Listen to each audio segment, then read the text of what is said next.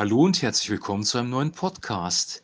Ja, dies soll ein ganz besonderer Podcast werden und ich möchte anfangen ähm, mit Grüßen. Ähm, wir feiern heute ein ganz besonderes Fest, nämlich Pfingsten, an dem Gott den Heiligen Geist auf die erste Christengemeinschaft ausgegossen hat. Und ähm, ich möchte dir von ganzem Herzen ähm, ein wunderbares Pfingstfest wünschen, dass der Heilige Geist neu in dein Leben kommt, dass die Kraft und Frische Gottes dich berührt dass du neue Offenbarungen bekommst aus dem Wort Gottes heraus, dass sich Gott dir selber offenbart, dass er seinen Sohn groß macht und dass du wirklich ähm, die Dynamik des Reiches Gottes in deinem Leben erlebst.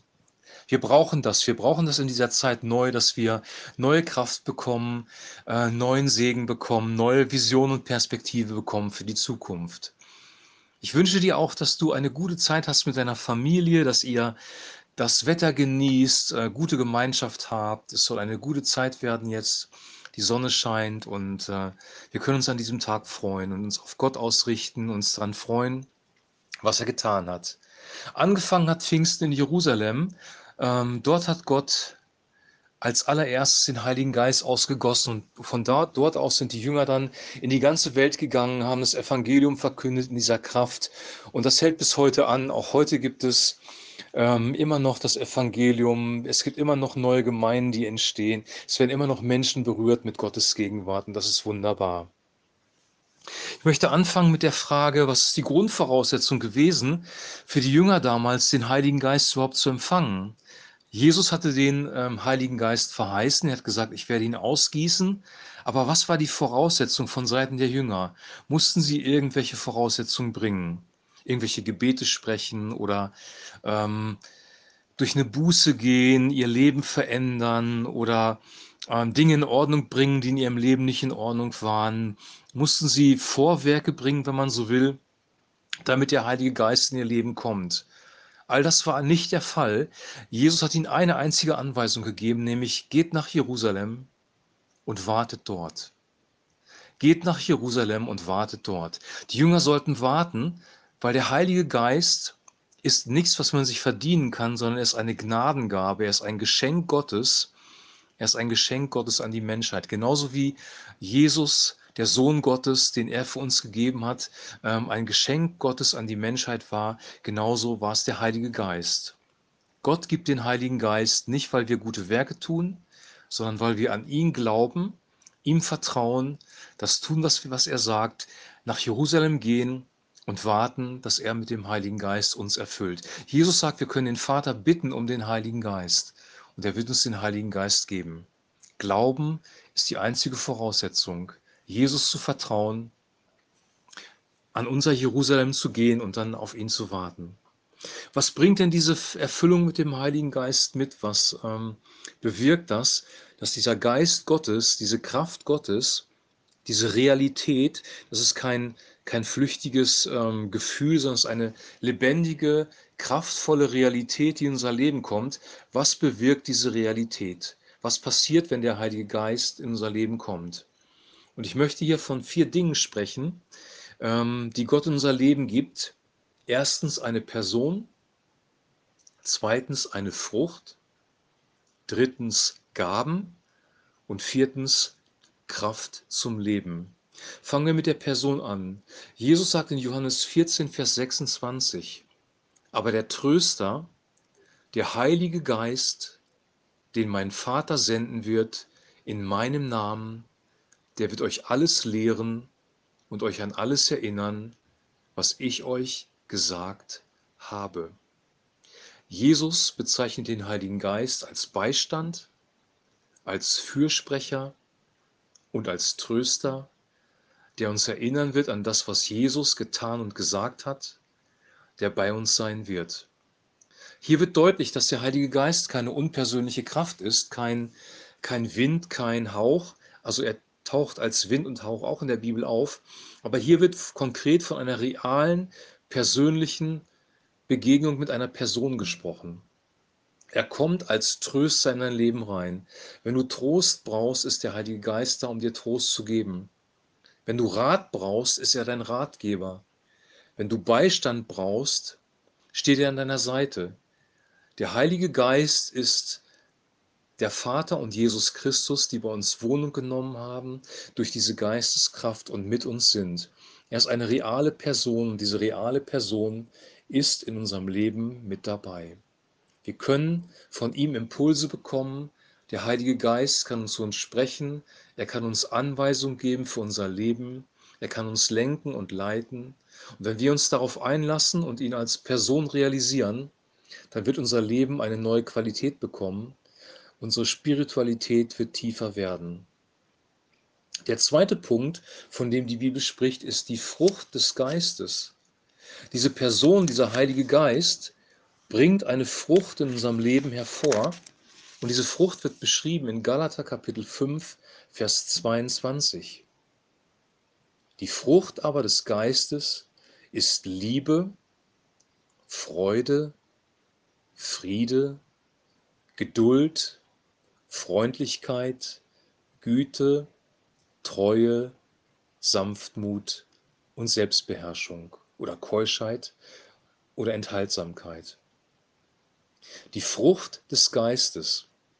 All diese Eigenschaften, Liebe, Freude, Friede, Geduld, Freundlichkeit, Güte, Treue, Sanftmut, die wir in unser Leben gerne haben möchten. Jeder möchte das. Jeder möchte ein Leben haben, gefüllt von Liebe, ein Leben voller Freude, ein Leben voller echten tiefen Frieden.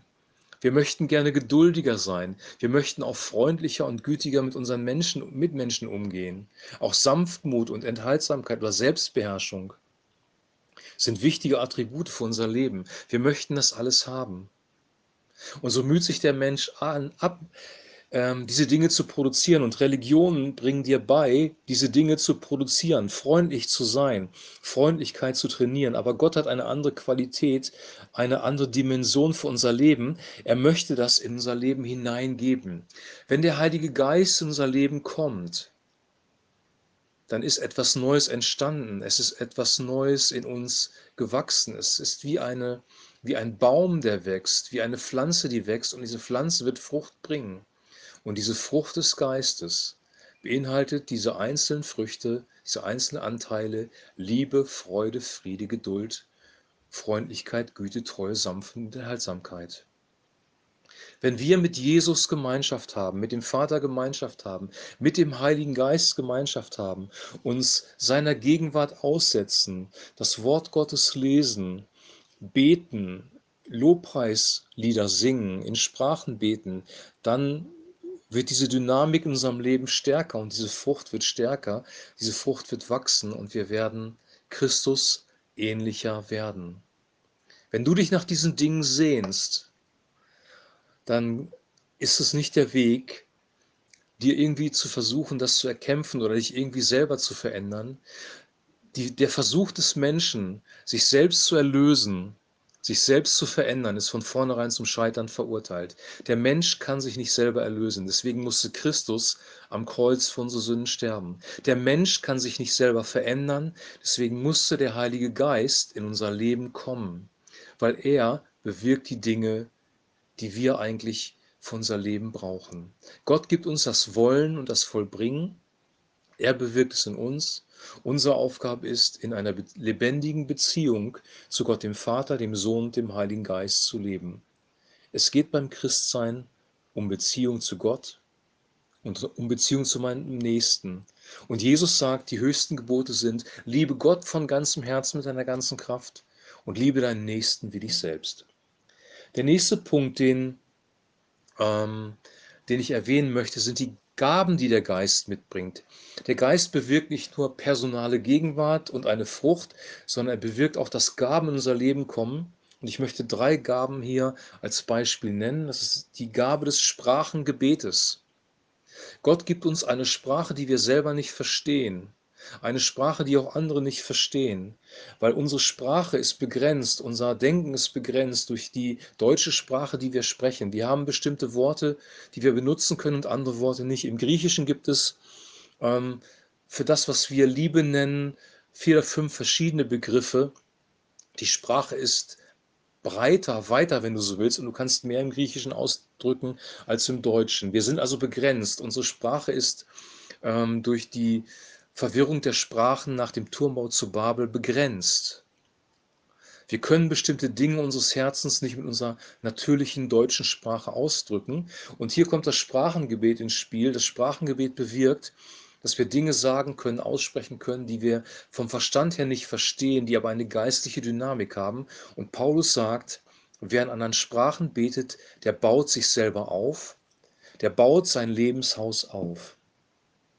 Gott bringt Heilung mit. Wir bekommen die Gabe der Heilung, wenn er dir diese Gabe gegeben hat. Und du kannst für andere Menschen beten und es kommt die Heilung Gottes in ihre Seele hinein, in ihr Leben hinein. Prophetie ist eine weitere Gabe. Prophetie bedeutet, wir hören direkt vom Heiligen Geist, bekommen Weisung vom Heiligen Geist. Das kann die Jetztzeit betreffen. Wir bekommen Wegweisung von Gott und wir geben diese Wegweisung auch an andere Menschen weiter. Diese Prophetien sind nicht nur für uns selber, sondern auch für die Gemeinde. Wir können diese Gabe nutzen, um die Gemeinde aufzubauen. Jeder Christ ist dafür geschaffen, in Gemeinschaft zu leben. Der Heilige Geist fügt uns zusammen zu einer lebendigen Gemeinschaft und in dieser Gemeinschaft geben wir diese Gaben weiter und eine Gabe ist die Gabe der Prophetie. Wir geben die Gabe der prophetischen Rede weiter. Wir offenbaren Dinge im Jetzt und in der Zukunft. Wir geben Wegweisung in einer Zeit, wo wir, wie jetzt in der Corona-Zeit, durch den Nebel gehen und nicht wissen, was die Zukunft bringt. Der Heilige Geist hat das Wort Gottes offen, äh, offenbart, inspiriert. Wir haben in der Offenbarung Dinge, die sich auf die Zukunft be äh, beziehen. Wir haben Offenbarungen für die Zukunft. Und diese Offenbarungen können wir auch für uns nehmen und ernst nehmen. Gott hat einen Plan er wird mit diesem Plan auch durchkommen und er offenbart seine Pläne seinen Propheten. Jetzt gibt es noch einen vierten Punkt und der ist auch wichtig. Der Heilige Geist ist tatsächlich auch eine Kraft. Er ist Person und Kraft gleichzeitig. Und diese Kraft des Heiligen Geistes, die ist für dich da. Unser Leben, unsere Seele, unser innerer Mensch ist wie ein Akku. Und ähm, ein Akku lässt Kraft. Ein Akku gibt Kraft ab an seine Umwelt. Ein Akku in einem Auto bringt das Auto zum Laufen, aber irgendwann kommt der Punkt, wo dieser Akku sich dem, äh, dem Zustand des Ausgeleertseins nähert. Bei Menschen würden wir vom Burnout sprechen und dieser Akku eine neue Ladung braucht, neu aufgeladen werden muss. Und deswegen sagt Paulus, werdet voll des Heiligen Geistes. Diese Erfüllung mit dem Heiligen Geist ist keine einmalige Geschichte. Wir sind keine Batterie, die voll geladen ist und irgendwann, wenn sie ähm, ihre Kraft aufgebraucht hat, weggeworfen wird, sondern wir sind wie ein Akku, der immer wieder geladen werden muss und immer wieder geladen werden kann.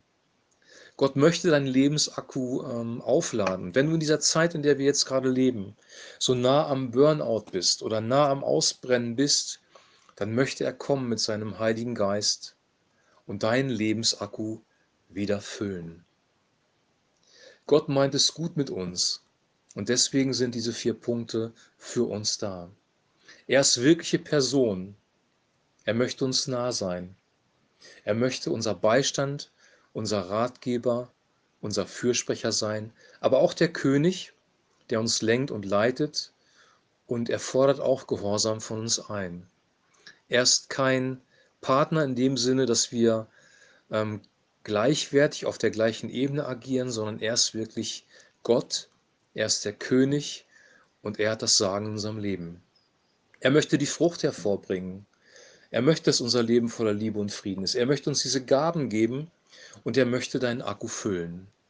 Und wenn wir all diese vier Punkte vielleicht gibt es noch mehr als diese vier. Wenn wir alle diese vier Punkte, die ich jetzt genannt habe, im Blick haben, in Bezug auf Pfingsten, bekommen wir ein neues Verständnis von Pfingsten.